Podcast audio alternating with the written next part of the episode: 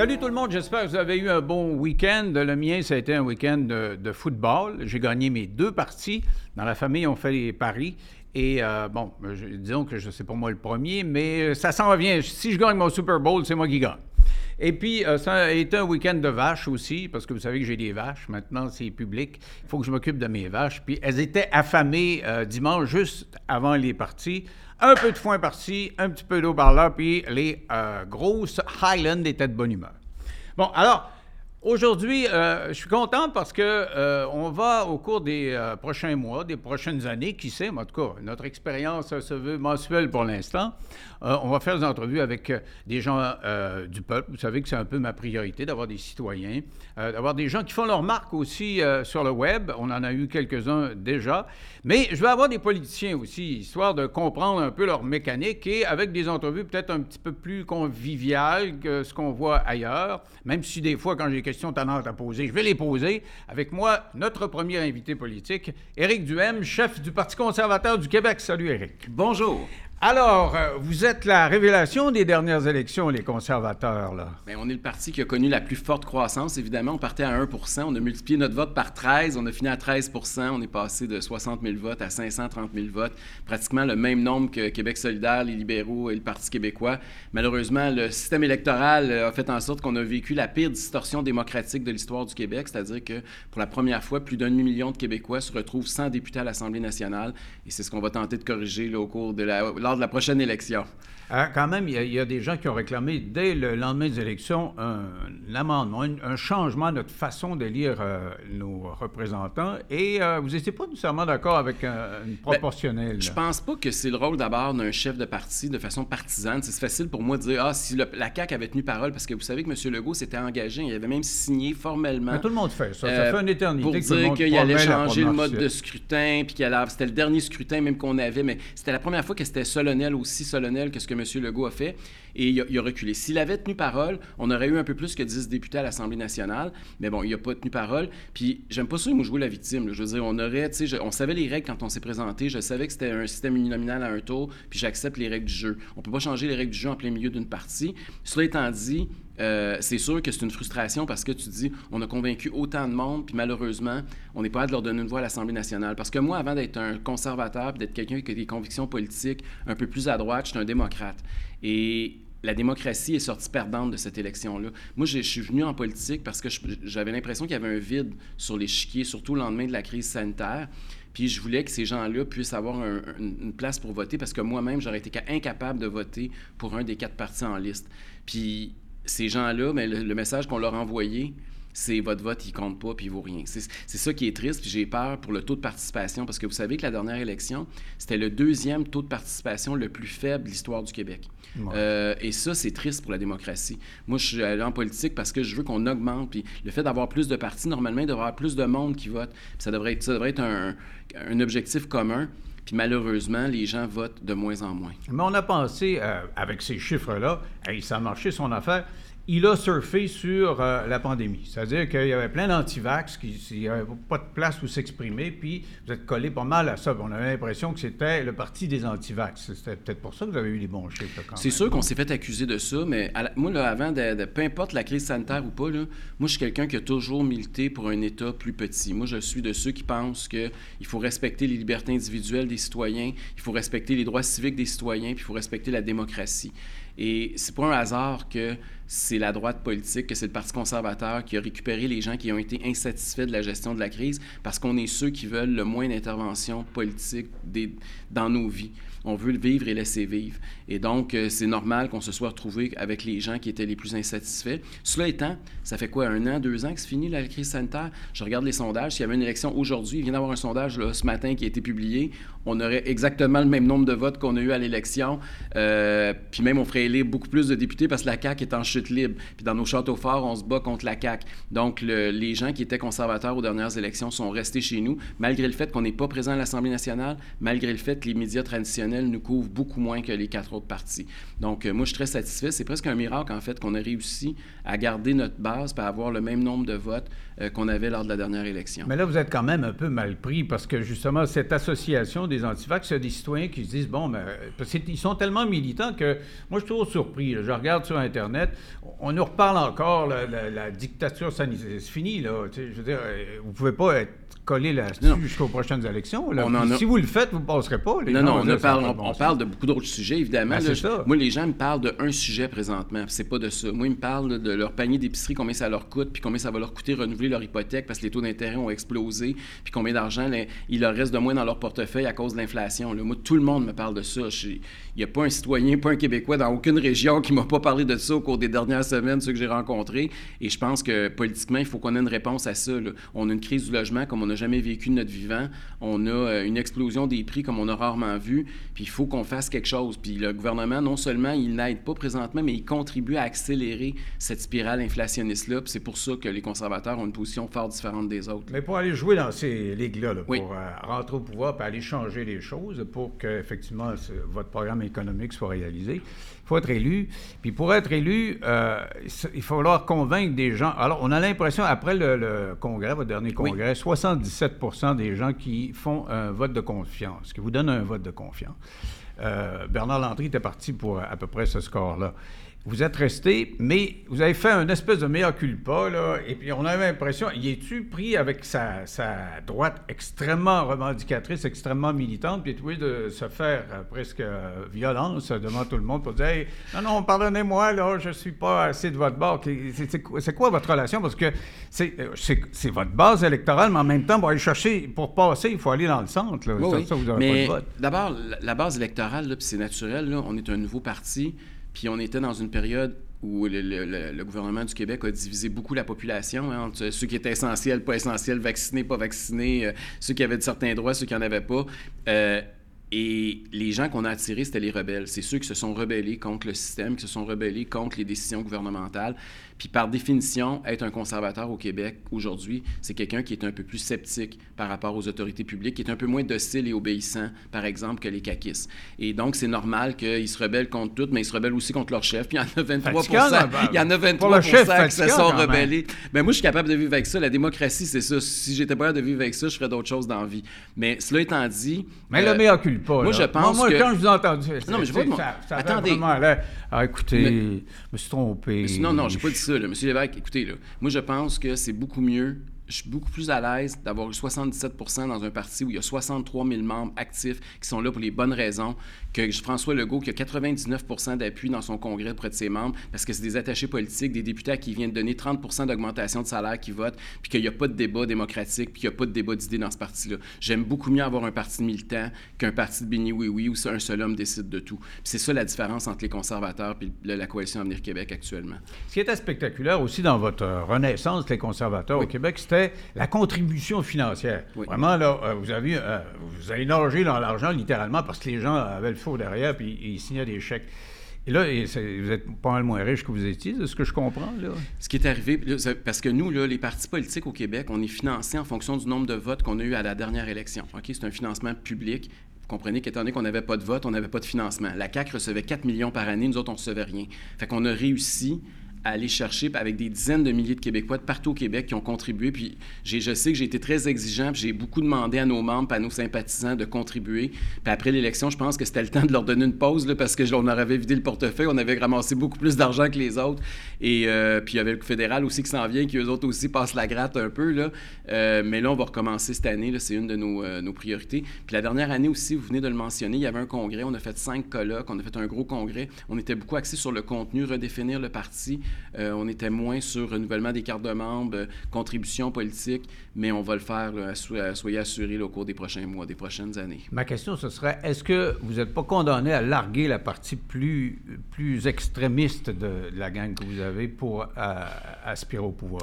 Salut, M. Lévesque, on, dit que c'est des gens extrémistes, là, mais moi, je m'excuse, mais quelqu'un qui a perdu son emploi, quelqu'un qui a perdu des proches, quelqu'un qui, voit son enfant qui a des difficultés à l'école aujourd'hui parce qu'on l'a confiné, parce qu'on l'a empêché de faire du sport, je pense pas que c'est un extrémiste. Je pense que c'est un être humain qui a été profondément blessé. Puis moi, je suis très fier de représenter politiquement ces gens-là. Puis je suis très fier de leur donner une voix politique parce qu'eux aussi ont droit de s'exprimer dans l'espace public. Et j'ai pas aimé la façon dont ça s'est passé. Pour moi, les droits civiques, c'est pas négociable. Il n'y a pas deux sortes de Québécois. Puis on voit que le temps est en train de donner raison à beaucoup de ces gens-là qui ont été sacrifiés pendant une crise sanitaire. Et moi, je suis très fier de les compter dans mes rangs, puis jamais je vais les renier. C'est vrai que la crise sanitaire qu'on a vécue, il faut en tirer des leçons de tout bord, de tout côté. Il, y a eu des choses que... On a eu beaucoup de trop et beaucoup de pas assez. Et puis, il euh, faudra à un moment donné décanter, mais d'une façon peut-être un petit peu plus que juste envoyer promener un. Ça, vous avez raison. C'est pour ça que je suis allé en politique, parce que je trouvais que c'était pas sain de, de, le faire dans des manifestations uniquement, parce que vous savez, comme moi, comme il y a eu des grosses manifestations organisées, euh, c'est beau de manifester, puis je suis d'accord avec eux, puis j'en ai encouragé certains à manifester, sauf que la démocratie, c'est pas juste manifester, c'est aussi de rentrer dans le Parlement puis d'être autour de la table quand les décisions se prennent. C'est pour ça que moi, je voulais faire passer ces idées-là de la rue au Parlement. Et euh, puis c'est normal que toutes les idées soient exprimées à l'Assemblée nationale. C'est pas normal, c'est la première fois de notre histoire qu'il y a un Québécois sur six, un Québécois sur sept qu'on empêche de rentrer à l'Assemblée nationale. J'ai même plus le droit de rentrer à l'Assemblée nationale. Avant l'élection, j'avais le droit d'aller tenir des conférences de presse à l'intérieur, j'avais le droit de, de me promener, j'avais même un bureau à l'Assemblée nationale. Je représentais personne, j'avais convaincu une femme Claire Sanson, la ben députée d'Iberville, de joindre à moi. Aujourd'hui, j'ai convaincu plus de 530 000 Québécois de voter pour nous, puis j'ai plus le droit de rentrer. Les ça, j'ai été sont surpris. Euh, que les autres partis acceptent pas que vous soyez là, justement, avec ce score-là, c'est le minimum de la démocratie. Ce serait de dire, une place avec les spots, là, puis il pourra parler. Là. Mais ils ne voulaient pas, parce que si vous l'en donnez, ils risquent de perdre des votes. C'est pour ça qu'ils veulent ben, pas. Ils, ils pensent tous, mais sais, quand tu penses juste à tes intérêts partisans à court terme, là, c'est pas comme ça qu'on bâtit une démocratie. Puis c'est un puis il faut, faut, le dire, François Legault aura probablement été, puis c'est dommage parce que il, a fait quand même des choses dans sa vie, là, mais on va se rappeler de lui comme étant le moins démocratique premier ministre de l'histoire du Québec. Parce que c'est jamais arrivé qu'un premier ministre mette la démocratie sur pause aussi longtemps qu'il le fait. C'est jamais arrivé qu'on empêche autant de Québécois de s'exprimer à l'Assemblée nationale. C'est jamais arrivé qu'un gouvernement prend des engagements aussi solennels puis je pense entre autres au troisième lien pour nous dans la région de Québec, là, et ensuite qui renie ses engagements puis qui roule les électeurs dans la farine. Euh, c'est, pour moi, ça, c'est pas un signe de démocratie. On peut pas dire que cet homme-là, son mandat va avoir été marqué comme étant un grand démocrate. Il a été un très bon chef de la CAQ, mais il a été un très mauvais premier ministre. Il a peut-être s'élever au-dessus des intérêts partisans. Je pense que c'est une des choses qu'on risque de lui reprocher puis que l'histoire risque de se rappeler. Là, vous êtes mal pris parce que vous étiez en, montée, là, puis ça allait bien, puis euh, l'argent, les sondages, etc., le résultat électoral mais le PQ qui est en train de renaître, là, ça, ça, vous complique la tâche. Là. Paul Saint-Pierre Plamondon, c'est, le monde l'aime. Alors que vous êtes un des moins aimés au Québec. D'abord, je suis très content que la CAQ, leur vote s'écroule. Hein. on n'a jamais vu ça non plus, un parti qui s'écroule aussi rapidement que la CAQ. En un an, ils ont perdu la moitié de leurs appuis. Dans la région de Québec, ils sont passés de 50 quelques pourcents à 14 ou 15% Aujourd'hui, ils sont rendus quatrième. Je veux dire, c'est un, effondrement politique comme on n'en a jamais vu. Euh, puis moi, je pense que c'est mérité. Cela étant, là, il y a des orphelins politiques qui ont voté pour la CAQ, puis sont extraordinairement déçus, puis ils se rendent compte que M. Legault euh, leur a menti. Ces gens-là, qu'est-ce qu'ils font? Mais présentement, ils retournent dans leur vieille pantoufle. Ils retournent dans leur ex-parti. C'est souvent des, gens un peu plus âgés qui étaient historiquement au Parti québécois qui retournent dans leur vieille pantoufle. Et vous, vous n'êtes euh, pas une pantoufle. Et non. mais moi, mon calcul, c'est le suivant. C'est que c'est peut-être normal. C'est un peu comme un couple. Tu sais, quand, quand ta nouvelle blonde te, te, laisse, des fois, tu retournes avec ton ex, mais deux, trois mois, quatre mois plus tard, tu te rappelles pourquoi tu étais parti il y a quelques années, puis tu refais tes valises, puis tu t'en vas ailleurs. Et c'est ce que j'ai confiance qui va se produire au niveau politique. Je pense que les gens qui retournent au Parti québécois vont se rappeler que ça leur tente plus les vieilles chicanes constitutionnelles et qu'à un moment donné, ils vont s'asseoir, ils vont dire ah, peut-être que le, Parti conservateur, faudrait le regarder d'un œil différent. Et euh, j'ai confiance que c'est ce qui va se produire dans les prochains mois. Euh, sauf que quand on a vu euh, les chiffres de Poilièvre au niveau canadien, il y a plein de commentateurs qui se sont dit Eric, il devrait lâcher ça, le provincial. Il, y a un job de ministre assuré. Puis peut-être le, bras droit de Poilièvre. Puis peut-être c'est lui qui fera que le gouvernement sera élu parce qu'il pourra aller chercher des votes au Québec. Ça n'intéresse pas d'être ministre des relations intergouvernementales du gouvernement de Poilièvre? Si mon objectif dans la vie, c'était juste d'être ministre, j'aurais accepté l'offre de François Legault dans son salon à Outremont il y a plusieurs années. Quand ah oui, il m'a courtisé. Non, mais il voulait me courtiser pour que je m'en aille à la CAQ. Ah ouais. Et euh, j'étais dans les médias à l'époque. Et puis... Euh, j'ai refusé, puis j'ai refusé pas parce que ça me tentait pas d'être ministre, pas parce que ça me tentait pas de contribuer politiquement. J'ai refusé parce que j'y ai posé quelques questions. J'ai demandé, Monsieur Legault, êtes-vous un homme de gauche ou de droite? Il m'a dit, ah, moi, je suis ni à gauche ni à droite, je suis en avant. Bon. Après ça, j'ai dit, OK, vous voulez pas répondre à ma question. Est-ce que vous voulez, après un premier mandat de François Legault, est-ce qu'il va y avoir plus ou moins de fonctionnaires au Québec? Il m'a dit, il n'y en aura pas plus, il n'y en aura pas moins, ils vont être meilleurs. Je me suis levé, je suis parti. Parce que pour moi, j'ai dit, ben, ce gars-là, il fera jamais rien. Il va parler, il va parler, mais on ne se ramassera jamais nulle part. Mais il va avoir le pouvoir, il l'a eu. Oui, mais le pouvoir pour faire quoi? Monsieur, Monsieur Lévesque a été élu en disant je vais réduire la taille de l'appareil d'État de 5 000 employés. OK? Il disait qu'il allait mettre 5 000 employés de moins dans la fonction publique. Aujourd'hui, après 5 ans, il y a 55 600 employés de plus. François Legault, là, il, a, clignoté d'un côté, puis quand il est arrivé au pouvoir, il a tourné de l'autre bord. Et moi, c'est ce que je pourrais vous parler de l'immigration. Même chose, il disait n'en prendre moins, n'en prendre soin. Il en est rentré trois fois plus que jamais cette année. Euh, la même chose avec le déficit. Il voulait équilibrer les finances. Il a engrangé les pires déficits de l'histoire du Québec. Même chose avec le troisième lien, le tramway. Je veux dire, tous les dossiers auxquels la CAQ a touché, malheureusement, ils ont trahi l'électorat. Moi, allant en politique, là, pour rien changer ou faire le contraire de ce que je vais dire aux gens, ça ne m'intéressait pas. J'aime mieux être dans l'opposition que j'aime mieux être chez nous pour faire d'autres choses. Donc, puis pour revenir à votre question par rapport au fédéral, euh, je peux vous dire que, un, j'appuie Pierre Poilievre. C'est un gars que je connais depuis 25 ans. C'est un ami personnel. Euh, quand je me suis présenté, par exemple, à l'ADQ en 2003, Pierre Poliev était stagiaire au Parti conservateur à Ottawa, qui s'appelait à l'époque le, Parti l'Alliance canadienne. Mm-hmm. Il avait pris son, son, été de congé, puis il était venu m'aider comme candidat de l'ADQ dans Deux-Montagnes. Il voulait connaître mieux la politique québécoise, perfectionner son français. Euh, puis j'ai toujours gardé d'excellents liens avec lui. Je suis membre du, Parti conservateur du Canada, mais je pense que je suis plus utile à faire avancer les idées conservatrices euh, sur la scène québécoise parce que les Québécois ont ce site particulier. Hein. On est on, s'identifie politiquement plus à notre Parlement au niveau provincial qu'au fédéral. Ça, vrai. Ce qui est le seul endroit au Canada. Partout ailleurs au Canada, c'est le contraire. Tout le monde s'identifie plus à Ottawa. Et quand j'ai eu la réflexion de, de, venir en politique, de, me présenter à la direction du Parti conservateur, je m'étais dit, le branding, l'image de marque conservateur, elle ne pourra jamais bien performer sa scène fédérale tant qu'on n'aura pas un vrai parti conservateur sur la scène québécoise. Et, euh, je pense que notre succès, le, fait qu'on est passé de 1 à 13 va contribuer à ce que Pierre Poilievre va passer de, je sais pas, 17-18% à 25, 27, je sais pas quel pourcentage il va avoir aux élections, mais je pense que c'est des vases communicants, puis on va s'aider mutuellement. Même si on est des organisations officiellement indépendantes, nos idées sont quand même très communes, puis je pense qu'on peut contribuer puis s'aider l'un et l'autre sans nécessairement euh, se présenter un avec l'autre. Donc, vous êtes assez proche, en tout cas, vous le connaissez bien, oui. Est-ce que c'est vous qui lui avez conseillé de diminuer le ton. Là? Il, il, a, il, a, enlevé ses lunettes. Il n'y a plus de lunettes. Moi aussi, il faudrait que je change de lunettes, ça a non, mais il fait, il fait des annonces, il est calme. Il y a sa femme qui dit, euh, qui parle euh, une francophone. Une montréalaise. Il est fin, vous voyez, il est bien calme. Je me suis dit, il y a eu un conseiller quelque part qui a dit euh, le, Trump, là, ça marche pas bien ben au Canada. C'est pas moi qui l'a conseillé, sauf que j'ai noté comme vous, effectivement, qu'il y a eu un baissé de ton. C'est normal, je pense que puis on le vit tous, là, quand tu es dans une course à la chefferie, surtout lui, il se présentait contre Jean Charest, c'était quand même des idées assez différentes. Euh, dans une course à la chefferie, c'est un peu plus du rentre-dedans. Là. Euh, maintenant, là, il est à, la veille d'être potentiellement premier ministre du Canada. Je pense qu'il doit être plus rassemblable, c'est ce que j'ai remarqué dans son discours. Euh, il a dit à, la mairesse Plante puis au, maire de Québec, Bruno Marchand, qui était incompétent en matière de logement. Êtes-vous d'accord avec lui? Ben, ils sont-ils incompétents ou? Moi, là, je regarde les chiffres. Je vais juste faire une analyse au niveau des chiffres. Quand la construction de nouveaux logements, alors que le Québec est en pleine crise du logement comme on n'a pas vécu depuis les années 50, et que le, nombre de constructions à Montréal baisse de quoi 33, 37% puis à Québec 40 bien ça, c'est pas de l'incompétence, c'est quoi? C'est Les autres, ils disent pas de notre faute, c'est le fédéral qui, qui Écoutez, c'est pas de notre faute. Parlez à des promoteurs immobiliers. Demandez-leur combien d'années ça prend entre le moment où ils achètent un terrain et le moment où on leur donne l'autorisation de construire. Ça prend 4 à 5 ans. Demandez-leur, ce matin dans la, presse, le William Trudel, hein, qui est un des plus gros investisseurs immobiliers à Québec, explique que quand il construit une tour à logement, juste les coûts des taxes puis de la bureaucratie gouvernementale puis municipale, c'est 500 dollars par mois. Comment voulez-vous qu'il offre des loyers en bas de 1000 pièces alors qu'il n'y a pas une brique de payer là?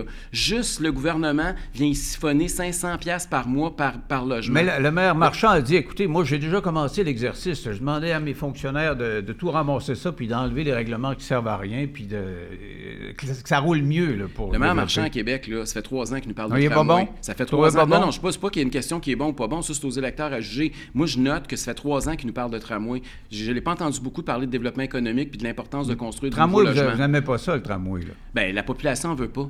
euh, le, tramway à Québec n'a jamais eu d'acceptabilité sociale. Il n'y a jamais eu une majorité en faveur du tramway. L'écrasante majorité des gens à Québec est contre un tramway, puis on veut, puis les gouvernements poussent pour que ça soit le plus gros investissement de l'histoire de la ville de Québec contre la volonté des contribuables. Moi, je trouve que, je m'excuse, là, mais c'est pas démocratique leur projet de non, pour vous, c'est le troisième lien, mais un pont à l'île d'Orléans, c'est ça? Bien, pour plusieurs raisons. Nous autres, on propose un pont à l'est parce que c'est beaucoup moins cher qu'un tunnel. C'est à peu près deux fois moins cher. Ça permet aussi de transporter les matières dangereuses. À Québec, on a un enjeu avec le port de Québec où on pourrait justement euh, désenclaver le port puis en envoyer un peu sur la rive sud. Et euh, puis en plus, historiquement, la façon dont le, le, tout le réseau autoroutier est fait à Québec, on a un fer à cheval. Je veux dire, ça a toujours été pensé depuis des décennies euh, pour qu'il y ait un pont à l'est de Québec. Et on veut achever, en fait, euh, le projet qui a toujours été sur la table. la CAQ est arrivée avec, a sorti un lapin de son, son chapeau avec un, projet de tunnel de centre-ville à centre-ville, mais c'est pas ce dont les gens de Québec ont besoin. Puis c'est pas les gens de l'île, c'est un péché mortel. ils disent ça, là. Ils, pensent que c'est un péché mortel. Ben, ça va défigurer l'île d'Orléans. Je veux juste vous dire que M. Legault proposait ça en 2018, le projet d'un troisième lien à l'est, comme nous, ce qu'on propose présentement. Il a gagné l'île d'Orléans. Euh, lors de l'élection en 2018. Fait que il faut faire attention. Il y a des maires, puis il y a des certaines élites à, Sainte-Pétronille qui disent quelque chose, mais ça ne veut pas dire que les citoyens de l'île, je peux vous dire que si vous parlez aux agriculteurs, les pomiculteurs de l'île, ils seraient très heureux de pouvoir envoyer leurs marchandises via un troisième lien puis avoir des, clients euh, qui transitent plus rapidement vers chez eux. Moi, ce que j'ai de la difficulté à comprendre dans la région de Québec, c'est toujours spécial la région de Québec, c'est pourquoi euh, vous n'êtes pas en faveur des deux? Un n'empêche pas l'autre. Avoir un tramway, vous êtes 700, 750 000, en tout cas, c'est rendu une agglomération importante, là. Normalement, on devrait avoir son équipe de hockey si on se fie à ce qui se passe ailleurs en Amérique du Nord. Et euh, donc, avoir un transport en commun qui est efficace, c'est juste normal. Puis avoir le troisième lien, étant donné que vous avez vu ça, pourquoi pas demander les deux? Mais d'abord, le, tramway, pour, que le transport en commun fonctionne, ça prend deux choses. Est-ce que le coût va être moindre? Puis est-ce que le temps de déplacement du point A au point B va être plus rapide? Le tramway, c'est le contraire. Ça va coûter une fortune. On est rendu à quoi? Le 7, 8, 10 milliards, on ne sait plus. C'était supposé être 3, 4, là, ça allait exploser. Et euh, est-ce que ça va donc, les, les coûts, ça ne fonctionne pas? Puis la rapidité, ça va être moins vite que l'autobus. Donc, ce qu'on dit, nous, c'est pourquoi on ne ferait pas un projet pilote à Québec? Pourquoi on ne rendrait pas l'autobus, le transport en commun actuel gratuit? Au lieu de prendre de l'argent et d'investir ça dans du béton, là, puis d'arracher les arbres sur René Lévesque, puis d'en faire une des plus belles rues à une des plus laides, si on mettait le transport gratuit, là, on verrait si effectivement au Québec, à Québec, il y a un appétit pour du transport en commun. Et euh, c'est notre proposition, puis ça coûterait une fraction du prix, puis je pense que ça aiderait beaucoup plus les usagers du transport en commun qu'un système là, qui ne fonctionne pas. Regardez ce qui se passe à Ottawa. C'est pas un succès, leur projet de tramway. Mais même ici, le REM, là, moi, moi, je passe à deux fois par semaine à côté du REM, du pont Champlain trois quarts du temps, il est vide. Puis il a été en, difficulté. En fait, euh, il n'a pas fonctionné quatre jours cette semaine. Sais, avant de s'embarquer puis de mettre des milliards dans un projet de tramway, on devrait peut-être essayer ce qu'on a déjà puis le mettre à moindre coût pour les usagers. J'aimerais ça qu'on parle d'immigration. Vous l'avez souligné tantôt parce que l'immigration, c'est. Euh, avant, c'était un sujet qui était dans l'air, mais les États-Unis, eux, concentraient leur débat politique là-dessus. Tu vas en France, c'est concentré là-dessus. Puis là, nous autres, ça nous rattrape. On voit qu'on a 500 000 euh, immigrants euh, temporaires. Donc, c'est quand même 500 000 personnes qui se retrouvent au Québec, qui sont retrouvées au Québec dans l'année. Et M. Trudeau qui continue de dire il oh, faut, qu'on ait 500 000 permanents euh, des immigrants à partir de dans deux ans. Qu'est-ce qu'on fait avec ça? Mais d'abord, moi, je ne suis pas contre l'immigration, c'est-à-dire que le Québec, on a besoin. Là, moi, je fais le tour des régions, je suis toujours dans des entreprises en région, partout. Le premier sujet dont les chambres de commerce, les entrepreneurs dont je visite les usines me parlent, c'est du fait qu'ils ont besoin de plus de main-d'œuvre, qu'ils ont besoin des immigrants temporaires, des travailleurs étrangers. Et euh, ça, je l'entends à peu près dans tous les petits villages, là, pas juste à Montréal. N'importe où au Québec, vous trouvez ce genre de discours-là. Cela étant, un immigrant qui arrive ici, quand on n'a pas de logement, qu'on notre, notre, système de santé déborde déjà, qu'on n'a plus de place en garderie, euh, puis qu'on est prêt à y trouver un emploi, c'est pas une immigration réussie. C'est, un échec et pour lui et pour la société d'accueil. Euh, il faut qu'on développe notre infrastructure. Si on est pour continuer à ne pas, pas, construire de logement, on ne peut plus accueillir des migrants. On ne peut pas rentrer 150 000 immigrants comme il y en est rentré au cours des derniers mois. Mais il y a plein de ces immigrants-là, les Mexicains, parce que vous parlez des patrons. Moi, j'ai vu ça à un moment donné, je suis allé visiter, puis je trouvais ça. Ils sont dans les grands dortoirs. Là, quand ils récoltent, là, ils ils sont dans des baraquements. Puis, c'est vrai qu'ils ne veulent pas rester ici à temps plein parce qu'ils ont une famille là-bas. C'est des travailleurs saisonniers. Là, des saisonniers. Là. Mais dans le 500 000, c'est une grosse gang là, quand même. oui. Et puis il y a les étudiants aussi qui sont ici euh, d'une façon euh, temporaire, mais il y en a qui aspirent à rester au Québec. Est-ce que parce que moi, j'ai l'impression qu'on a tout mis ça dans le même moton, on ne sait plus de quoi on non, parle. Non, c'est ça. c'est, tout est mélangé. Là.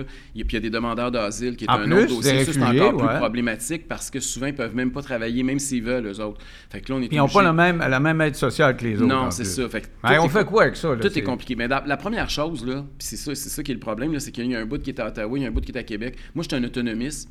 Moi, je pense que le Québec là, serait beaucoup mieux si nous-mêmes, on gérait nous-mêmes notre immigration totalement. Dans le passé, on l'a déjà fait. on a eu des ententes les années 70, dans les années 90 pour que le Québec rapatrie une partie des pouvoirs en immigration. Moi, je suis de ceux qui pensent qu'il faut les rapatrier au complet. Mais le fédéral euh, veut parce pas qu'on ne peut pas avoir la main gauche qui fait une chose puis la main droite qui fait d'autres choses. Mais il veut pas le fédéral, ben, il ne donnera pas. Il ne veut pas parce qu'on a un gouvernement hyper centralisateur avec Justin Trudeau et le Parti libéral. Poiliev le donnerait? Ben, je peux, parlons philosophiquement, je ne veux pas mettre des mots dans la bouche de M. Poliev, mais philosophiquement, un conservateur, c'est toujours plus décentralisateur. C'est quelqu'un qui veut le pouvoir le plus près du citoyen possible. Alors que les gens qui sont plus à gauche, le NPD, puis les libéraux, ou même le Bloc québécois, c'est des gens qui normalement veulent centraliser puis veulent contrôler.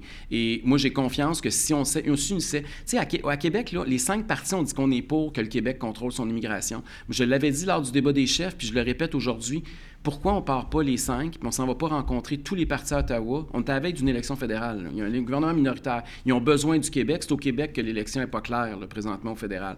Mais si les cinq, on se mettait d'une seule voix, puis on disait, nous autres, là, c'est c'est un, impondérable, c'est impératif. Il faut qu'il y ait cinq, tous les pouvoirs en immigration pour le Québec. Pourquoi on ne se donne pas le rapport de force? Parce que pendant des années, sur l'aspect constitutionnel au Québec, on était divisant des oui et des non. Vous avez vécu ça comme moi. On mm-hmm. est assez vieux pour se rappeler des référendums. Euh, puis le Canada anglais était tout unis, eux autres. Était tout non, eux autres. Puis c'était le Québec qui se divisait. Mais sur des enjeux comme l'immigration, c'est eux qui sont divisés. puis nous, au Québec, pendant on la campagne électorale, c'était du zigonnage, tout ça, de l'insignifiant, par ailleurs. Parce que c'était 30 000, 50 000, 60 000. On est nous autres, les citoyens, qu'est-ce que ça veut dire? On ne sait même pas ce que ça veut dire. Là, on nous dit, on nous apprend il y a quelques semaines, c'est 500 000 qui sont arrivés. Puis ça zigonnait pour un 10 000 par-ci, par-là. Je veux dire, il y a quelque chose qui... Moi, je trouve que ce débat-là, il se fait pas intelligemment. On comprend rien là-dedans. On nous revole un tas de chiffres. Mais on, ce qu'on comprend, par exemple, c'est qu'on manque de logement puis on manque de facilité pour, euh, pour Vous avez euh, tellement raison. Je, je, suis 400 d'accord avec vous, tellement qu'on est le seul parti, nous, qui n'avons pas sorti de chiffres lors de la dernière élection. Parce que moi, je disais, ça veut rien dire. Les chiffres, c'est de la poudre aux yeux. Tu sais, QS qui disait 80 000, le PQ, je me souviens plus, c'était 35, la CAQ 50, les libéraux, c'était 70. Il y, avait, tous des chiffres différents. Ça avait l'air d'une de, vente aux enchères. 35, 40, Chacun avait son chiffre, c'était de la surenchère un par-dessus l'autre. Mais sauf qu'eux, ils parlaient juste de l'immigration permanente. Ils ne parlaient pas des, des demandeurs d'asile, ils ne parlaient pas des travailleurs saisonniers, ils ne parlaient pas mhm. des étudiants ah étrangers aussi. Ils, ne parlaient de rien. Fait autrement dit, c'était des chiffres qui ne voulaient rien dire. Fait vous avez raison. François Legault a fait la campagne électorale en nous disant qu'il ne fallait pas accepter plus que 50 000 immigrants, ça serait la louisianisation du Québec. Il nous a dit que c'était suicidaire pour la nation québécoise, plus que 50 000. Un an plus tard, il en a accepté 150 000 d'une shot. Mhm. Alors, je veux dire, pourquoi Puis son ministre de l'Immigration, rappelez-vous de l'époque, il nous disait que 80% ne parlent pas français puis ils ne travaillent ah pas. Ben Et donc, je veux dire, ce gouvernement-là a dit une chose. Encore une fois, ils ont dit une chose en campagne électorale, se faire élire, puis ils ont fait 300% le contraire une fois élus. Quand même, euh, les conservateurs, disons, les gens de la droite. Oui euh, que ce soit aux États-Unis ou en France. Si on regarde les, deux gros pôles qui nous influencent, en France, s'ils ont l'extrême droite, ils sont contre l'immigration. On veut, on veut les, sortir du pays. On veut sortir un certain nombre d'immigrants qui sont plus ou moins legit. on veut les sortir.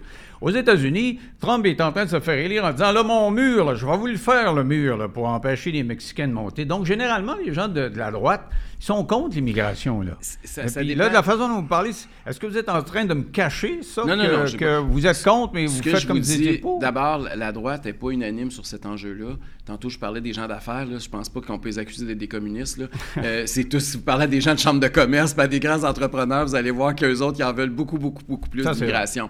Puis, mais c'est pas divisé gauche-droite. Moi, la façon dont je vois ça, comment c'est divisé au niveau de la question de l'immigration, puis il faut comprendre les deux côtés. Les deux côtés ont raison. Les entrepreneurs ont raison. Pour leur enrichissement, pour leur épanouissement, pour leur développement comme entreprise, ça prend plus de main-d'œuvre puis de travailleurs. Puis ils défendent leurs intérêts. Mais moi, je comprends aussi les gens, c'est souvent les gens à plus faible revenu, qui font du ménage ou qui ont des jobs au salaire minimum, qui se retrouvent avec la compétition pour les logements, parce que c'est eux que le prix du logement augmente quand il y a beaucoup d'immigrants qui arrivent. C'est pas les riches entrepreneurs millionnaires là, qui est dans son, son penthouse là, que le migrant va acheter Là. Il va aller dans son dans le loyer à 700 pièces à Limoilou. Là. Mais il n'y en a Et- plus à 700 Mais il en reste plus, c'est ça. Mais il aimerait ça qu'il y en ait un, puis ils sont rendus à 1000 puis 1500 pièces. Et là, ils veulent, euh, ils, vont dans les écoles où des enfants, les, les quartiers les plus défavorisés, donc ils arrivent là avec pas les connaissances de la langue, ils ralentissent le groupe.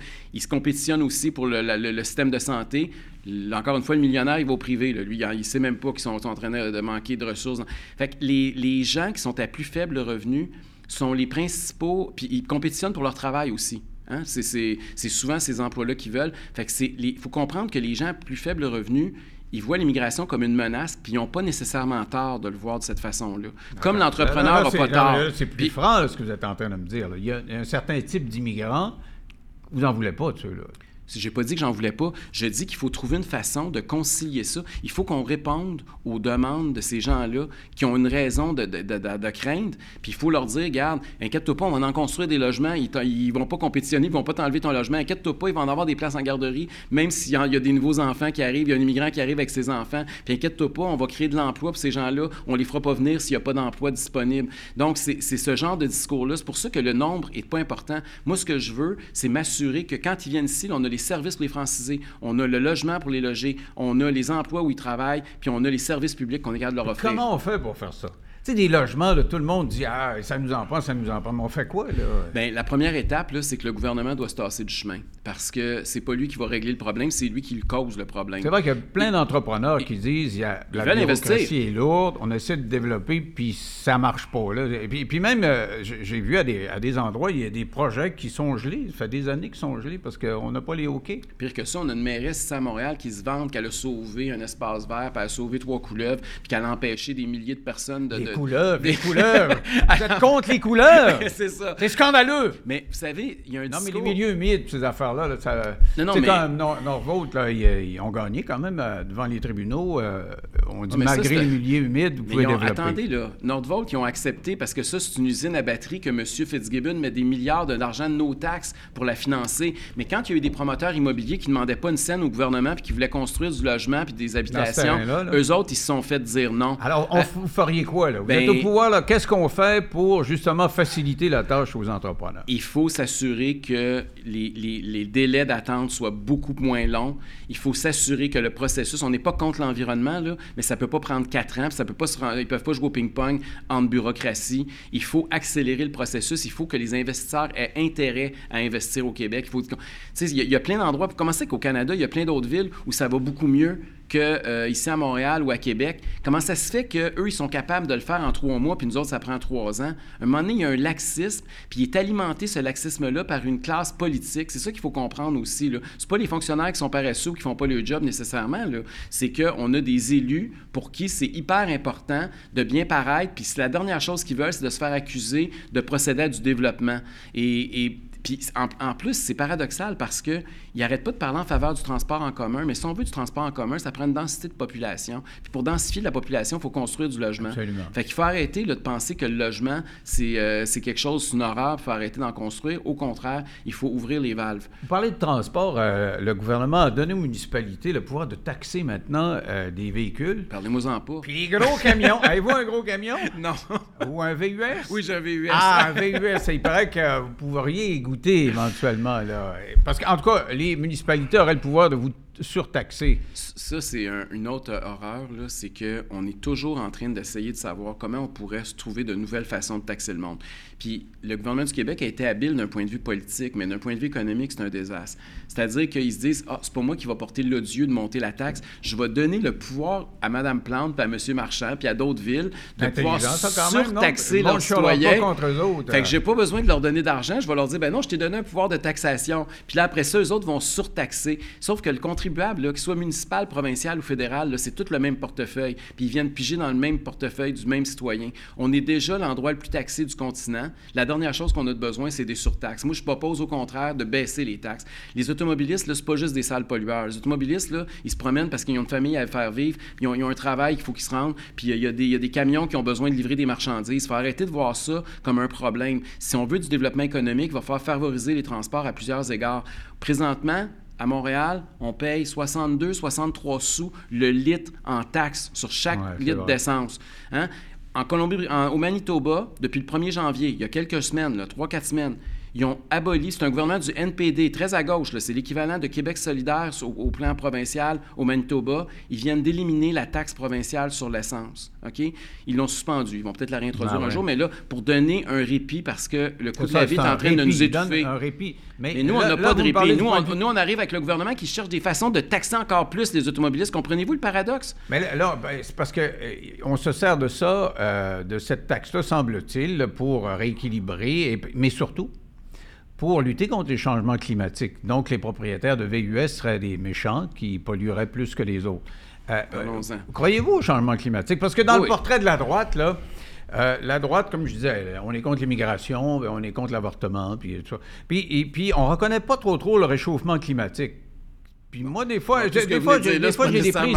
Non, non, mais j'ai des prises de bec des fois avec des chums qui sont plus à droite. Puis moi, économiquement, je, économiquement, non, mais économiquement, je suis assez à droite. Mais ce que je leur dis, pourquoi tu es obligé, de, dans la soute idéologique, tu es obligé de dire, bon, ben moi, le réchauffement climatique, je crois pas à ça. Pourquoi un va avec l'autre? Pourquoi pas tu veux moins de gouvernement? Pourquoi tu, nécessairement, tu, les réchauffements, le réchauffement climatique, tu crois pas à ça? D'abord, c'est pas une question d'être pour ou contre le réchauffement climatique. ben non, mais, il s'agit d'y croire ou pas. Croyez-vous à ça? Croyez-vous que l'homme est, responsable du réchauffement climatique? C'est sûr qu'on observe un réchauffement, OK? Est-ce que c'est le Québec qui est responsable? Ça, c'est une autre question. Non, mais est-ce que c'est l'homme? Puis, est-ce que, ben, l'homme a certainement une contribution. Mais cela étant dit, comment, c'est quoi la meilleure façon de le combattre? Est-ce que c'est de taxer les voitures à essence? Là, je vais vous expliquer quelque chose de bien simple. Vous savez comme moi que d'ici 2035, le gouvernement du Québec, puisqu'on veut être les premiers, puis on veut flasher, à partir de 2035, on n'aura plus le droit d'acheter des voitures à essence au Québec. Hein. Ça va être totalement mm-hmm. interdit. Ça l'est même déjà pour les autobus puis les autobus scolaires. Et on surtaxe l'essence. Puis là, il y a de plus en plus de gens qui s'achètent des belles Tesla à 75, 100 000 hein, puisqu'on s'entend que les voitures à essence là, sont moins chères que les voitures à, à, batterie. Ces voitures-là sont beaucoup plus lourdes, elles endommagent plus les routes. Et là, on surtaxe les gars qui vont se promener avec une minion à gaz pour payer pour le gars qui magane la route avec sa Tesla. c'est une taxe qui est inéquitable présentement, la taxe sur essence, puis elle va être de plus en plus inéquitable au fur et à mesure que le parc automobile va être renouvelé. Ça, là, je l'avais pas vu venir. Ben, facile à comprendre. C'est pas le taux est plus, est plus pesante, donc forcément, elle va, endommager davantage la chaussée. Mais c'est à cause des batteries. Mais est-ce que c'est pas plus les gros véhicules qui nous scrapent, je veux dire, ben, comme je vous dis, les, les, avec, euh, les véhicules qui vont scraper les routes là, dans, l'avenir, ça va être les véhicules électriques parce qu'ils sont plus pesants. Donc, c'est sûr qu'il va y avoir un, un, vieillissement plus prématuré de nos chaussées parce qu'on va avoir des voitures plus lourdes qui vont se promener sur nos routes. Puis on va demander aux gens qui vont moins endommager les routes puis qui sont plus pauvres, de payer des taxes sur l'essence pour financer tout ça. C'est totalement illogique. faut Prenez votre vélo. On a eu un débat là-dessus, puis un gars qui disait qu'il fallait traîner toute sa famille, ses trois, quatre enfants dans le vélo, tu sais, de gros vélo cargo qui appelle. C'est pas tout le monde qui était d'accord avec lui, je dirais. Mais, mais j'aimerais ça aussi qu'on parle d'éducation. Oui. Parce qu'on sort d'une ronde de négociation. Ça a été long. Très long. Ça a été dur. Même le ministre Girard dit ça, ça nous coûte pas mal plus cher qu'on pensait que ça allait nous coûter. On, on va avoir de la misère à faire notre budget euh, prochainement. Comment? Ben, je comprends qu'ils vont avoir de l'argent, les profs vont avoir plus d'argent, mais comment on va faire pour améliorer? Parce que j'ai eu aussi des professeurs en entrevue qui me disaient que l'atmosphère dans, les classes, ils se ramassent avec 10-12 cas difficiles, puis le, professeur, il se fait envoyer chier, passe-moi l'expression, c'est ce qu'elle me racontait, et, il ne peut pas rien faire. Puis s'il y en a un qui, se décompose, c'est toute la classe qui sort, puis euh, le, petit gars, il reste là, puis on essaie de le calmer. Donc, ça, brise toute l'atmosphère. Juste pour dire que donc c'est très compliqué, c'est plus que de l'argent. Comment on va améliorer notre système d'éducation dans ces circonstances-là? Ils vont tous avoir plus d'argent, ils vont être mieux payés, tant mieux. Mais comment on voit ça pour l'avenir? Vous avez tout à fait raison. Ce n'est pas l'argent qui va régler le problème. Puis on vient de voir qu'est-ce qui s'est passé. Là, on a un gouvernement qui est arrivé à la table de négociation très, très faible. Hein. Puis ça faisait un an et demi qu'ils savaient que les la, la, convention collective arrivait à échéance. Ça faisait depuis le mois de juin qu'ils savaient qu'il y avait un mandat de grève illimité. Ils ont attendu entre Noël et jour de l'an, après cinq semaines de grève dans plusieurs écoles, dans 40% des écoles publiques au Québec, avant de bouger. Mais je pense qu'ils ne euh, pensaient pas que l'opinion publique allait être si fortement euh, en faveur des syndicats. Bien, ils n'ont pas pensé tout court, parce que quand tu augmentes ton salaire de 30% tu ne peux pas demander après ça aux profs de prendre une augmentation de 9% ça, pas la décision Après ça, quand tu annonces que tu vas donner 7 millions de dollars à une équipe multimillionnaire de hockey professionnel de Los Angeles alors que tu es en pleine négo. C'est pas non plus l'idée Ça du leur siècle. aurait pris un conseiller comme vous, Mais non, là, qui est au courant de ce que les gens pensent. là, parce que honnêtement, là, ça avait aucun sens. Non, ben, ils sont ben, arrivés à la table de négociation, les deux genoux à terre, puis ils ont été obligés de signer ce que le syndicat voulait qu'ils signent. C'est à peu près ça qui s'est Ouais, passé dans le vrai. temps des fêtes. là. Et, et là, puis comme vous dites, ça améliorera pas nécessairement les conditions de nos enfants. Au contraire, on sortait d'une pandémie où les enfants avaient été beaucoup hypothéqués. On n'en parle pas beaucoup, là, mais eux, ils ont beaucoup Mhm. souffert de la crise. Puis là, on vient de le, faire subir en deux et cinq semaines. euh, pas d'école en plus. là. Euh, Il y, a- il une génération qu'on est en train de perdre. Il faut faire quelque chose. Euh, puis l'éducation, malheureusement, en politique, c'est jamais un sujet qui est très central puis qui n'a pas l'air très important.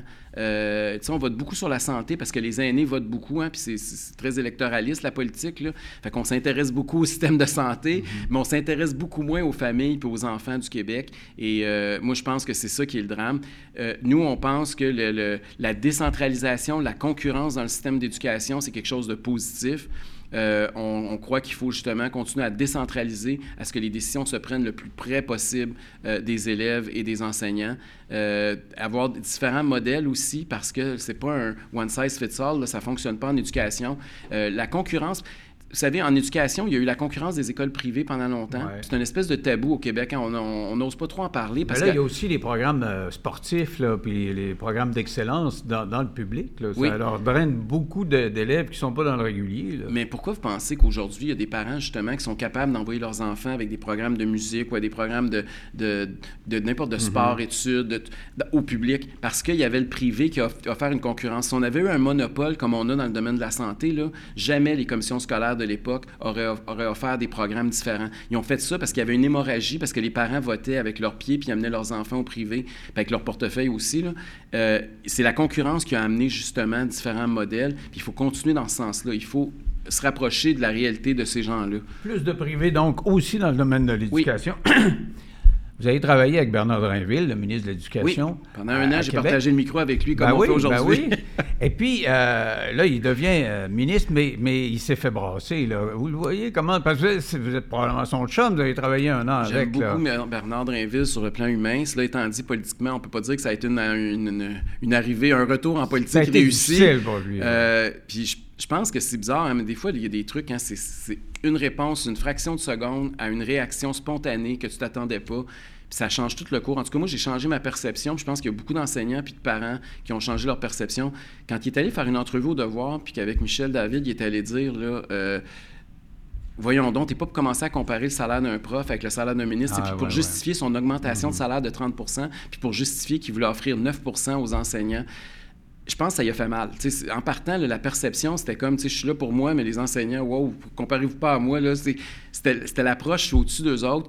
Puis on, on le voit même dans ces projets de loi qui ont été déposés. là, euh, il y a beaucoup de centralisation au niveau du bureau du ministre, encore une fois. C'est dans le projet de loi 2340. là, je ne vais pas rentrer dans les détails, là, mais il y a beaucoup, encore une fois, de centralisation. Ils veulent se mettre les mains pour contrôler. Puis moi, je pense qu'ils sont dans, mo- Mais ils sont dans bon, il est mauvaise pas bon, direction. Bernard? Il est bon, Ben, il est pas bon. Parce un que, bon gars, Il a fait des Il choses là qu'on ne fait pas généralement. Il a chanté au décès de, de Carl Tremblay, puis tu sais, je veux pas... euh, pas... euh, Je mettons vous raconter une anecdote il- par il- rapport il à ça? pas dans la note. je vais vous raconter une anecdote parce que je co-animais avec lui. Puis Bernard, effectivement, il aime chanter parce que euh, il, il- il allait pour la chorale là, à l'île du Pas, l'église de l'île du Pas, il vient de ce coin-là, Mhm. près de Berthierville. là.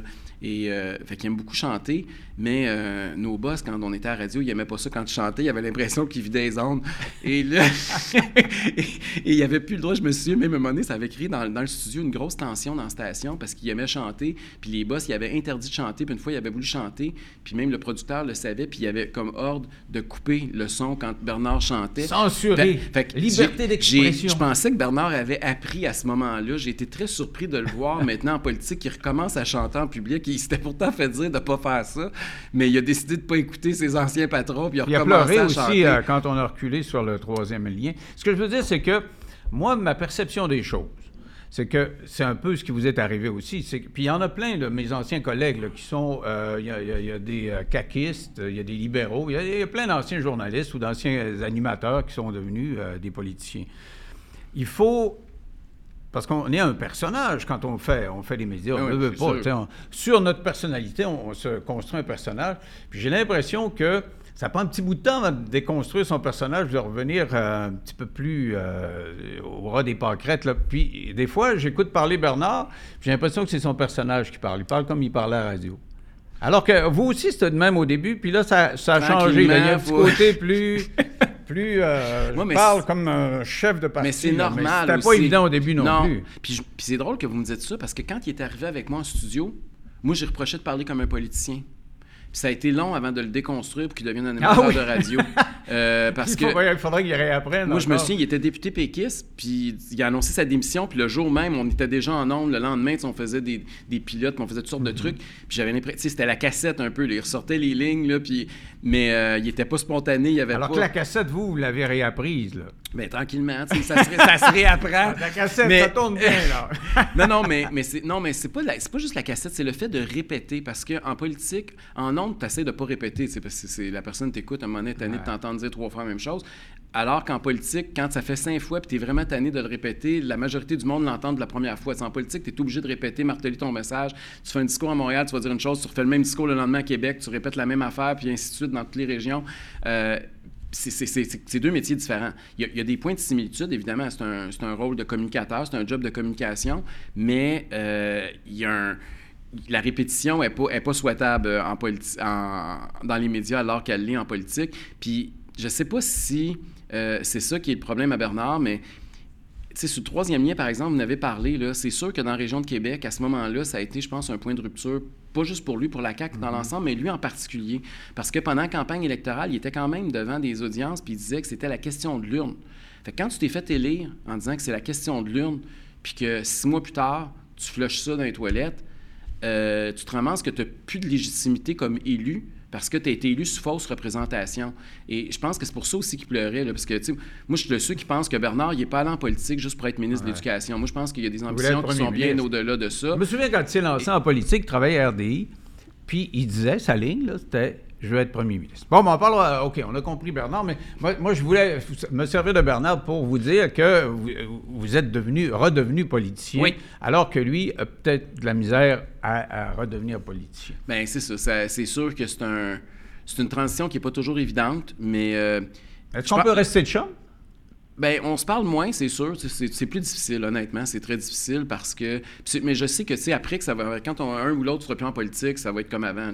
J'ai pas, pas d'animosité. On ne on s'est jamais chicané, au contraire. là. Mais quand il arrive des moments très, très intenses, là, euh, c'est sûr que, tu sais, je peux pas l'appeler pour y parler du troisième lien il y a quelques semaines. C'est la même chose avec Mario Dumont, parce que vous êtes un, un de, Oui. ses fidèles de la DQ à, J'ai été son là. conseiller politique pendant longtemps. Et euh, êtes-vous resté de chum? Puis après ça, j'ai même dans les que- médias, j'ai travaillé avec lui aussi Ouais, ouais. à une certaine époque. Parce que euh, dans ses éditoriaux, il, il arrive qu'il vous ramasse un petit peu. Ben oui, c'est sûr que ça a été plus difficile pendant la crise sanitaire, parce qu'on était vraiment aux antipodes à ce moment-là. Euh, ces derniers temps, ça va beaucoup mieux. Euh, on n'a pas, euh, on n'a pas eu de chicane. Tu sais, l'idée, c'est pas. euh, moi, je me chicane rarement, là, mais, les, euh, mais c'est sûr que ça fait que. c'est ça qui est peut-être le plus difficile comme engagement politique, le sacrifice, c'est que des fois, il y a des relations humaines que tu es obligé de mettre un peu sur pause parce que tu sais que c'est juste impossible. Pour- des fois, c'est pour ça. Des fois, c'est parce que la personne avait aussi gardé une certaine neutralité. Il y a des gens dans les médias qui veulent pas non plus être vus trop près d'un politicien. Puis toi, comme politicien, tu veux pas non plus être trop près de, de, de d'un média plutôt que l'autre. Fait que c'est... Il y, a un- il y a un sacrifice, puis on n'est pas les seuls, là, je me plains pas. là, un juge, c'est bien pire que moi, là, ce qu'il est obligé de faire comme sacrifice sur le plan humain. Mais ça fait partie aussi de la fonction de politicien. Oui, on est obligé de faire des sacrifices à ce niveau-là. OK, vous avez évoqué ça un petit peu tantôt, la santé. Oui. C'est pas une grande réussite non plus, ça, la, la santé. Le ministre euh, qui, euh, M. Dubé, qui, qui est à l'origine de cette nouvelle régie de la santé, on ne sait pas trop ce que ça va être, cette bebelle-là, là, mais on sait que ça va être une grosse euh, superstructure. Est-ce que ça va régler quelque chose, ça? Euh, Comment vous voyez ça, la santé? Là? Parce que vous me parliez tantôt un peu plus de privé. Oui. Ce serait quoi concrètement? Ben, encore une fois, quoi, là, la CAQ, rappelez-vous, M. Legault, avant d'être euh, premier ministre de la CAQ, il a été ministre péquiste de la Santé. hein. il, y a, il y a 20 ans, il nous disait qu'il allait régler ça, les attentes aux urgences. Il n'y en a jamais eu autant que cet hiver. Euh, puis ça fait 5 ans qu'il est premier ministre. Il ne peut pas accuser les libéraux puis le PQ. là. Donc, euh, on ne peut pas dire que leur bilan a été positif. C'est un parti qui, rappelez-vous aussi, hein, qui est né de la fusion de l'ADQ. L'ADQ était un parti qui était favorable au privé en santé. Nous autres, on, on croyait à ça à l'époque avec Mario Dumont. Euh, François Legault avait rapatrié une partie de notre programme au départ. Il a même promis en, en campagne électorale qu'il y aurait deux hôpitaux privés, un à Montréal, un à Québec, sous son règne. Euh, ça fait cinq ans et quelques qu'il est là. Il n'y a toujours pas le début du commencement d'un projet d'hôpital privé au Québec. Euh, encore une fois, il a clignoté à droite puis il a tourné à gauche sur Pendant la pandémie, il y a eu des essais. Là. Il, y avait des interventions là, aux hanches ou je ne sais pas trop quoi. C'est ça, mais là, il a, il a, aboli, là, il est en train d'abolir les agences privées, même dans le domaine de la santé. Euh, fait puis là, c'est beaucoup de centralisation. Vous venez de parler du projet de loi du ministre Dubé avec son agence, mm-hmm. c'est avec Santé Québec. Euh, j'ai l'impression que la CAQ n'a pas, encore une fois, le courage de ses opinions. Euh, encore une fois, la CAQ ne veut pas déplaire parce que c'est sûr que le jour où le gouvernement va faire ce que la DQ proposait à l'époque et ce que le Parti conservateur du Québec propose aujourd'hui, d'avoir un vrai système parallèle public-privé, euh, c'est sûr qu'il y a des gens qui vont monter aux barricades. On pense aux, aux centrales syndicales notamment. Puis c'est sûr que ça prend un capital politique fort pour pouvoir aller là. Puis si tu vas là, mais pour avoir ce capital politique-là, il faut que tu en aies fait un engagement ferme en campagne électorale, puis tu as la légitimité de défendre ça, pourquoi les électeurs t'ont élu. Face à la population, face au lobby, mais face au fédéral aussi. Face au fédéral, dit tout le temps, je te donnerai pas une scène euh, s'il y a trop de privé, tu n'auras pas une scène. Il y a la loi canadienne de la santé, effectivement, qu'on doit respecter, qui empêche ça, une ça peut se faire au Canada. Mais ça peut se faire. Écoutez, il y a déjà des agences privées au Québec. Il y en a, il y a, plein de cliniques privées au Québec. On a, ça existe le privé en santé. C'est ah, juste que c'est Moi, j'ai pas de médecin de famille, puis je vais te dire que très souvent, ça me coûte 200 pièces à ben shot pour avoir ben, quelque chose. Je suis à la même place que vous. J'ai pas de médecin de famille, puis de temps en temps, je suis obligé de payer moi aussi pour la ben clinique. Et, euh, et on n'est pas tout seul. Puis ça, ça va pas aller en diminuant. Là. Mais moi, je, on, on peut à l'intérieur du, de, la, réglementation actuelle faire mieux. Je vais vous donner l'exemple. L'exemple, nous autres, qui nous inspire beaucoup, c'est la Suède. J'avais été invité à l'époque où j'étais dans les médias, justement, par le gouvernement suédois pour aller voir notamment leur modèle de santé. Et ce qui est intéressant, par exemple, à Stockholm, c'est, on parle d'un pays là, qui, est, qui, est, le berceau de la social-démocratie. On parle pas on n'est pas aux États-Unis dans le Far mm-hmm. West. Là. Euh, à Stockholm, au moment où on se parle, il y a un hôpital privé qui est d'un côté de la rue, puis de l'autre côté de la rue, c'est un hôpital public. Puis quand l'hôpital public n'est pas capable, dans des délais raisonnables, de donner les soins auxquels le patient a droit, bien, la personne peut traverser la rue au privé, puis elle a les soins gratuitement payés par l'État. Euh, l'efficacité du système est, beaucoup mieux. l'État il y a une concurrence. pour le service privé. Et, mais ça n'empêche pas, vous ou moi, ou notre employeur, de payer une assurance puis que nous, on peut aller directement au privé sans être obligé d'attendre s'il y a des délais raisonnables ou déraisonnables au public. Donc, il y a toutes sortes de, de, de, façons de modeler oui, notre c'est déjà commencé, ça. Ce serait juste de ne pas jouer à l'autre. D'arrêter de jouer à l'hypocrite. D'arrêter d'être hypocrite, puis de dire, bon, ben, faisons-le. ils prennent la moitié de nos payes, puis parce qu'ils prennent, parce qu'on fait de l'argent, ils prennent la moitié de nos payes, puis après ça, ben, on, on repaye 200 pièces. C'est ça. On paye pour un système qui siphonne 50% des dépenses de programme du gouvernement du Québec. C'est pas des pinottes, le système de santé. C'est une, une croissance phénoménale avec la, courbe démographique, avec le vieillissement de la population. Puis quand nous, on arrive pour avoir besoin de soins, on est obligé de sortir notre carte de crédit parce que notre carte d'assurance maladie, ça marche pas parce que les délais d'attente sont trop longs, puis on n'a pas de médecin de famille. Ce modèle-là ne peut plus fonctionner. Parlons de la langue un peu. Oui. How are you doing? Very well, thank you. ah, nice, nice. Euh, à, Montréal, ça parle anglais quand même. Solide encore une fois, il faut nuancer un peu. Puis je veux pas, euh, je veux pas partir une chicane linguistique, mais moi, j'aimerais ça qu'on soit positif au Québec, puis qu'on soit. Si on veut attirer les immigrants, si on veut qu'ils viennent vers nous, il faut qu'on ait l'air des winners. Et moi, je suis tanné du, discours défaitiste, du discours on est sur le déclin, on est il y, a des, succès au Québec. Oui, il y a des échecs, puis oui, il y a des menaces, puis il y a, des, il y a, quelque chose qui peut se passer, mais il y a aussi des grands succès. Il n'y a jamais eu autant d'enfants d'anglophones au Québec qui fréquentent aujourd'hui les écoles françaises, les écoles bilingues ou les programmes d'immersion qu'il y en a eu dans l'histoire. Jamais. Il n'y a jamais eu autant de mariages interlinguistiques. Il n'y a jamais eu autant d'immigrants qui, choisissent le français euh, comme langue commune. On a des, il y a quelque chose qui fonctionne. Puis on en parle très peu, trop peu, parce que ça alimente pas le bon discours. Je comprends que ça n'apporte pas de, vote pour la souveraineté du Québec, ça fait pas des bonnes chicanes entre les libéraux et les péquistes dans leur vieux modèle, mais la réalité du Québec a changé. Et je pense que les Québécois anglophones, qui étaient les plus récalcitrants par rapport aux faits français, il y en a plusieurs qui ont quitté. Et jamais on a eu des anglophones qui ont été aussi ouverts. Puis les, anglo-québécois, je leur parle beaucoup. Hein. Vous savez qu'on est deuxième chez les anglophones. C'est la première fois qu'il y a une mm-hmm. vraie bataille dans certaines circonscriptions là, où il y a beaucoup de non-francophones. Puis mon message aux anglophones, là, c'est pas compliqué, c'est de dire vous allez nous aider à, à préserver et à promouvoir le fait français en Amérique. Puis si vous choisissez de vivre au Québec, c'est parce qu'on est différent. que même si c'est votre langue maternelle, c'est pas la même, vous, avez, vous aimez ça, qu'il y a une diversité, puis il faut que vous assuriez qu'on continue. C'est ce message-là que, que ils sont réceptifs? Ben, parce que leur dire, c'est une chose, mais est-ce qu'ils sont réceptifs? Dans le comté le moins francophone au Québec, Darcy McGee, on a fait 24% des votes avec un discours comme ça. Fait que je pense qu'ils sont assez réceptifs, merci. Parce que là, on a une loi sur l'affichage avec la, loi 96. Oui. Il y a un aspect pour l'affichage on veut que ce soit euh, deux tiers, un tiers, je pense, anglais français. Et euh, je voyais que le gouvernement Biden, le gouvernement américain, a fait savoir qu'il n'était pas content parce que des entreprises américaines qui allaient avoir euh, des nouvelles dépenses, s'il faut qu'ils écrivent en français, je dire, c'est bien beau les, Américains, mais je veux dire, c'est minimal, non? Parce que moi, là, je vois une annonce, à toutes les fois que je vois ça, ça me, ça me donne froid dans le dos, bumper to bumper. C'est une compagnie qui s'appelle Bumper to Bumper. on parlait de même quand j'avais, j'avais 20 ans. Là. Hey, t'as-tu vu le crankshaft puis le bumper? Puis on nous a appris des mots français. On s'est, on s'est discipliné à utiliser ces mots-là, le pare-brise, le pare-choc. C'est bon. Puis là, ils nous reviennent avec le bumper to bumper. C'est minimum, euh, minimal qu'on leur demande de, Moi, je pense pas que le Québec au Québec, le français est menacé parce qu'il y a un magasin qui s'appelle Canadian Tire. OK? Ça non, non, ça c'est sûr, mais les nouveaux qui s'établissent, non, mais là, il faut qu'ils les, les, magasins Canadian Tire, il faut que ça soit un certain nombre de pouces par rapport. Mais bureau, en gros, il s'appelle Staple, d'ailleurs. Ils ont choisi de le faire librement, puis c'est tout à fait louable, puis il faut les, faut les, faut les puis il y, a un prix à payer quand tu veux aussi pas servir les gens en anglais, en français, ou que tu veux tu vas arriver avec des marques de commerce qui te dérangent. Hein? Puis comme individu, comme consommateur, c'est pas juste le rôle du gouvernement. Si nous autres, on n'apprécie pas ça, puis qu'on rentre dans un endroit, puis qu'on refuse de nous servir dans la langue de la majorité, faut aussi se respecter comme individu, puis comme client, puis ça crée notre camp. C'est une façon, puis je peux vous dire que des fois, c'est pas mal plus efficace que n'importe quelle loi.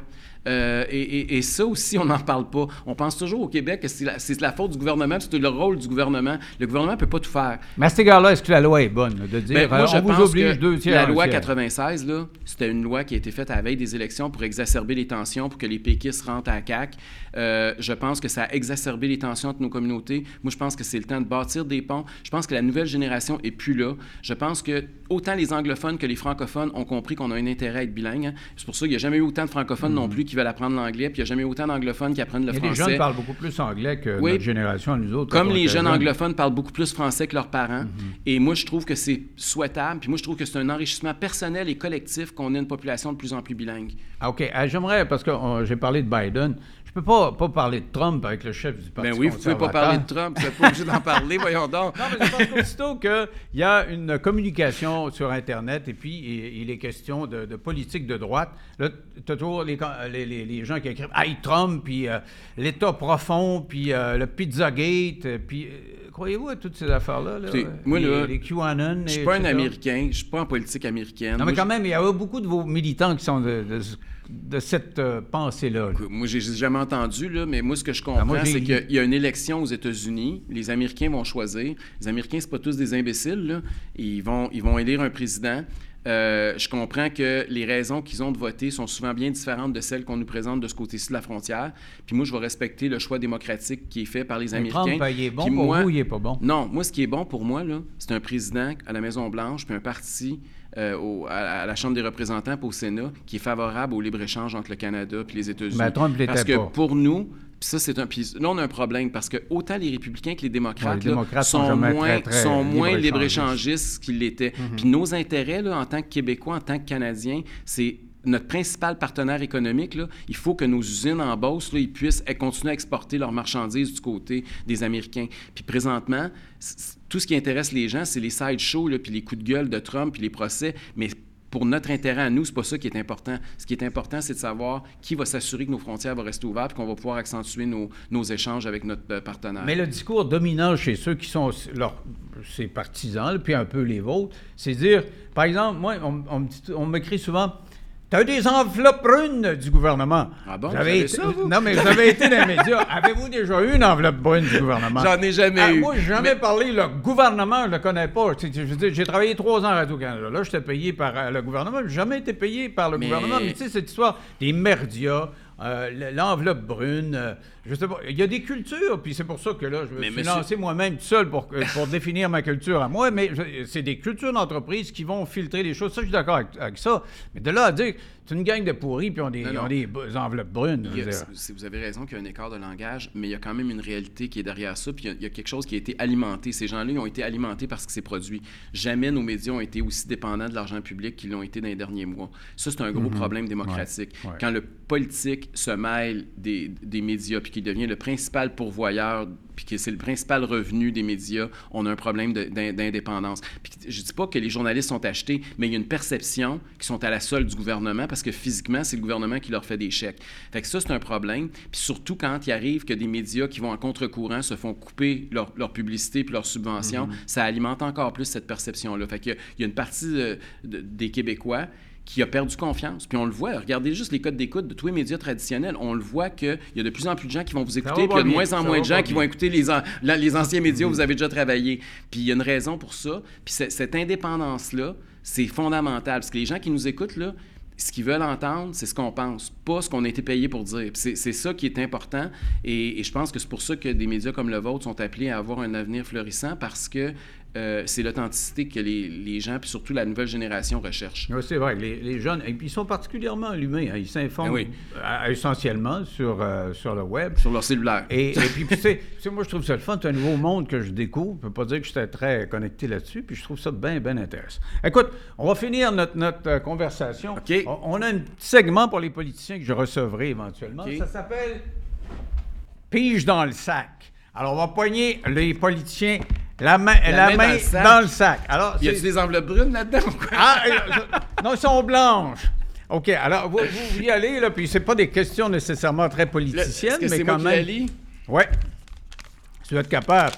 Je suis capable de lire. Super Bowl, Chiefs ou 49ers? Ah boy! OK, là, il faut que je vous dise quelque chose. Je suis depuis toujours un fan fini des 49ers de San Francisco. Ah ouais? Ben, je suis la génération de Joe Montana. Ah bon, Moi, j'ai commencé à le suivre meilleur. le football américain à une époque. Je suis assez vieux pour me souvenir de Joe Montana.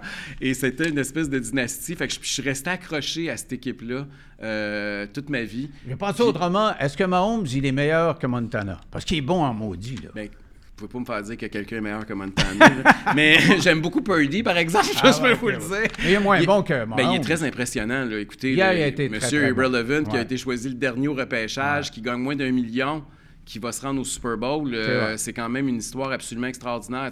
Moi, j'aime ça, les... euh, comment, les, les underdogs un peu là. Tu sais, Jonathan Marchessault, un gars qui a jamais été repêché dans la Ligue nationale puis qui cette année a été le meilleur joueur pendant une série, là, le MVP qui a gagné ouais, le. Connie Smythe. Euh, moi, ça m'impressionne. J'aime ça, les négligés qui triomphent puis qui donnent. Je comprends pourquoi, là. Puis, que quand le gars n'a pas de député à l'Assemblée nationale, il est mieux avoir les négligés de son Fait que, comme modèle. Ah, puis attendez, il y a une question sur Taylor Swift. là, Ah oui, oui, ah oui, c'est vrai, la deuxième. Écoutez, C'est parce que la question, la deuxième question, c'est une sous-question, puis c'est du football. Parce que ceux qui ne regardent pas le football, ne savent peut-être pas trop, mais Kelsey. elle est la, la blonde de, de Travis Kelce. Travis Et- Kelsey, qui est un receveur de passe des Chiefs de, de- de Kansas City. Puis aussitôt qu'il y a le ballon, là, on la voit en pamoison, là, le gros plan, puis euh, des gens, des vrais sportifs, ils disent arrêtez de nous la montrer, et d'autres qui disent mais non, c'est le fun, ça crée un nouvel engouement. Vous voyez ça comment? Personnellement, ça m'énervait un peu, OK, de l'avoir tout le temps. Je me disais, c'est une distraction. Pourquoi qu'on voit elle? Moi, je veux revoir le jeu. là. Je veux voir la reprise du jeu après qu'il ait pris la passe. Je veux Ouais. pas voir elle qui applaudit dans, dans les estrades et qui envoie des becs à son chum. Sauf que j'écoute beaucoup le football avec mon, ch- mon chum, qui aime moins le football que moi. Et euh, là, mais il aime beaucoup Taylor Swift. Fait que là, il y a comme un nouvel attrait. Quand c'est des games des Chiefs, là, il vient s'asseoir avec moi puis il l'écoute plus. Fait que je trouve que ça. Je pense, puis c'est pour ça peut-être qu'on la voit autant. Je pense que ça, ça a grandi le, nombre de fans de football. puis ça a diversifié un peu le contenu. Fait que dans ce sens-là, je trouve que c'est positif. Fait que même si je suis pas un partisan des Chiefs, même si je vais être contre eux autant la semaine prochaine, dans deux semaines, je vais, euh, je suis obligé de dire qu'elle a quand même une contribution. euh, par rapport au, euh, au, au- au- au revenu du football, ben, je suis sûr que les codes d'écoute, euh, je suis sûr que la, la Ligue nationale de football est très contente Ah oui, que les. Chiefs soient rendus en finale parce qu'il ne s'est jamais vendu autant de jerseys que ceux de Kelsey. Puis on va la voir. Puis- Eh, on puis va la voir au Super Bowl. puis on va l'avoir au Super Bowl. Fait qu'ils ont comme amené un espèce de glam au- au, euh, à la NFL, puis je pense que ça, c'est bienvenu pour tout le monde. Vous parliez de votre chum. Oui. euh, euh, quand on, on parle d'un un parti de droite, avec la théorie des genres, etc., euh, la droite, là, c'est dire, hey, on est tanné des LGBTQ, là, euh, d'avoir été homosexuel, puis de le dire quand même comme chef d'un parti conservateur, d'un parti de droite, ça a-tu été compliqué? Y a-tu du monde qui a bougonné dans votre ben, parti? S'il y a du monde qui bougonne, c'est leur problème. moi, je m'assume, je suis qui je suis, puis s'ils sont pas contents, j'ai été élu à 96% quand les membres ont voté pour savoir qu'il fallait que ce soit le nouveau chef. J'avais il y avait un, bon hétérosexuel qui se présentait contre moi. Dans les woke, là, Toto, les, les woke, leur vraiment, c'est compliqué, là, moi, je la comprends pas trop, la théorie des non-binaires, etc c'est même un avantage que j'ai été gay à plusieurs égards parce que je pense pas qu'il y a beaucoup de politiciens qui se seraient levés contre l'introduction de la théorie du genre par des drag queens dans les écoles, puis dans les maternelles, puis dans les bibliothèques. Puis si j'avais pas été gay, je suis pas sûr que j'aurais pu le faire politiquement. Euh, je l'ai fait avec Michel Blanc, qui est la transgenre la plus connue au Québec. Puis c'est nous deux qu'on est sortis pour dire là, ça va trop loin. Et euh, parce que justement, la culture de l'annulation des walks est tellement forte que même ceux qui pensent comme nous n'osent pas l'exprimer sur la place publique. Puis parce que moi, je suis gay, parce qu'elle était trans, ça nous a permis, puis qu'elle est péquiste, moi, je suis conservateur, ça nous a permis d'ouvrir le débat. Et euh, je suis très fier de ça. Je pense c'est une contribution importante. Puis moi, là, avec qui je couche, ce n'est pas des affaires à personne. Et euh, je l'ai dit parce que j'étais à la radio, puis j'étais transparent, puis je parlais d'avec qui j'avais passé la fin de semaine, puis qu'est-ce que je faisais dans ma vie. Mais je veux dire, à la limite, là, moi, les gens, j'espère qu'ils votent pas pour moi parce que je suis gay ou parce que je suis hétérosexuel. Parce que moi, je dirais quand même que le Québec, à cet égard-là, est peut-être plus avancé ben, qu'ailleurs. Plus pas Mal, pas mal plus. Mais que la théorie des genres, c'est autre chose. Moi, j'ai de la misère à la comprendre. J'ai fait une entrevue cet été, euh, en tout cas, il y a quelques mois, là, avec euh, Mado. Puis avec Danny Turcotte pour un, spécial sur l'évolution des droits homosexuels. Puis il n'était pas capable de me définir le LGBTQ de, euh, rendu d'un plus. Lettres, on ne sait plus. C'est ça, une chatte, c'est petit. Puis c'est un, un, débat qui est quand même important parce que, selon moi, tantôt on parlait d'éducation, c'est aux parents à décider les valeurs morales qu'on veut inculquer à leurs enfants c'est pas à l'État puis de rentrer une drag queen dans une école ou dans une garderie pour dire aux enfants qu'une femme peut avoir un pénis. Ça, là, vous avez ces discussions-là avec vos enfants quand vous jugez que vous êtes à l'aise d'en parler. L'âge, c'est toi qui décides de l'âge que tu vas... c'est pas vrai que tous les enfants sont égaux puis sont prêts au même moment pour entendre parler de ça. Fait que... Puis le pire, c'est le non-binaire. Je sais pas comment expliquer ça à un enfant non-binaire parce que je comprends pas ce que, ce que c'est exactement. l'histoire d'appeler des enseignants à mix, puis de...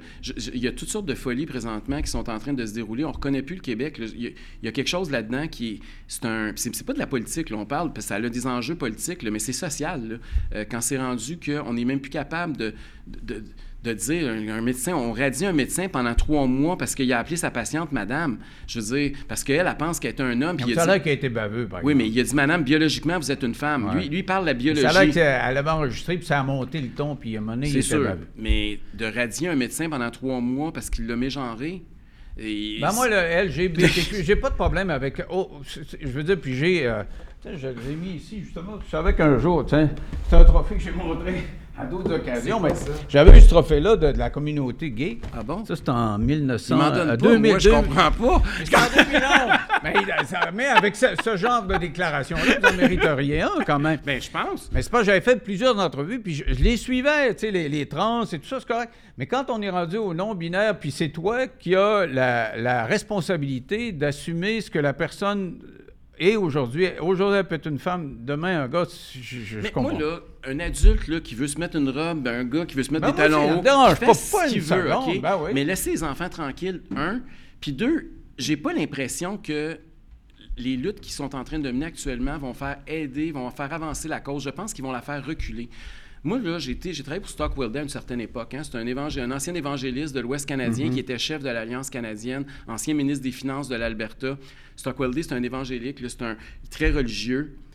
Puis je me souviens, on était, allé à, on était à Toronto un moment donné, j'étais dans un événement avec sa femme Valérie, puis on est arrivé, puis il y avait une manifestation contre nous, euh, puis qui nous traitait d'homophobes. Puis on s'était même fait cracher dessus, c'était épouvantable. Ah, on a fini par rentrer. Puis je me souviens que sa femme m'avait dit, tu sais, Eric, tu fais avancer 100 fois plus la cause des gays que toute cette gang-là réunie dehors. Puis je le pense profondément. C'est pas, je suis pas homophobe, au contraire, je suis gay. Mais je ne pense pas que c'est en tirant sa fleur qu'elle pousse plus vite. À un moment donné, ils vont beaucoup trop loin. Et voilà, c'est qu'il y a une génération. Je disais que le Québec là, a avancé. Je pense qu'on est plus avancé qu'ailleurs. Puis, il y, a une génération, tu ne peux pas leur demander de comprendre tout ça. Tu vois, j'ai de la misère à suivre, moi, puis j'essaie Moi-même, j'ai de, la misère à suivre. Alors, c'est ça, l'image de dire on, arrose la plante, puis elle va pousser, on ne peut pas tirer dessus. écoute, un, dernier, euh, ah, un, un, dernier coup, puis on finit là-dessus. Mais c'est une question qui est super importante parce que le... Ah, c'est mon nom en plus qui est là. Ah ouais? ça veut dire, ça? Éric Duhem, euh, joueur de hockey, son coach. Martin Saint-Louis ou Patrick Roy? si tu étais joueur de hockey, Éric Duhem est joueur de hockey, tu peux Là, choisir biaisé, ton là, entraîneur. C'est sûr que ça, Martin Saint-Louis ou Patrick Roy. ça serait Patrick Roy. Parce Pourquoi que, donc? ben parce que j'ai eu la chance de le voir euh, et comme joueur et même comme entraîneur avec les remparts à Québec. Euh, il a fait un travail extraordinaire. Il a, gagné. Il a, prouvé ses talents. Euh, puis c'est un, ambassadeur extraordinaire. C'est un membre du Temple de la Renommée. C'est un- c'est une fierté pour, euh, pour la région de Québec, mais aussi l'ensemble du Québec. Puis j'ai. J'ai toujours trouvé que, tu sais, même là, qu'il vient de revenir avec les Highlanders de New York, mais tu sais, pendant plusieurs années, il a été sur le banc de punition d'une certaine Ah ouais. façon parce qu'il y a une certaine indépendance d'esprit, puis il s'est tenu debout pour ce qu'il pensait. Puis moi, Et je ça fait peur ça. à la Ligue nationale. Ça là. fait peur à des conservateurs. Mais- C'est des conservateurs. Mais, mais c'est des gens qui. Non, mais moi, je crois à la liberté d'expression, puis il est entier, Patrick Roy. Puis moi, je valorise ça, et je trouve qu'il y a. euh, il- y a une leçon à tirer de ça. Puis non seulement il a réussi à garder ses idées et à rester intègre avec lui-même, mais il a réussi aussi à retourner dans la Ligue nationale. Puis je suis convaincu qu'il va connaître des grands succès. Ouais, ouais, moi, moi aussi, je pense que ça va marcher son affaire. Ouais, mais j'aime beaucoup Martin Saint-Louis, moi. Oui, mais. C'est un philosophe.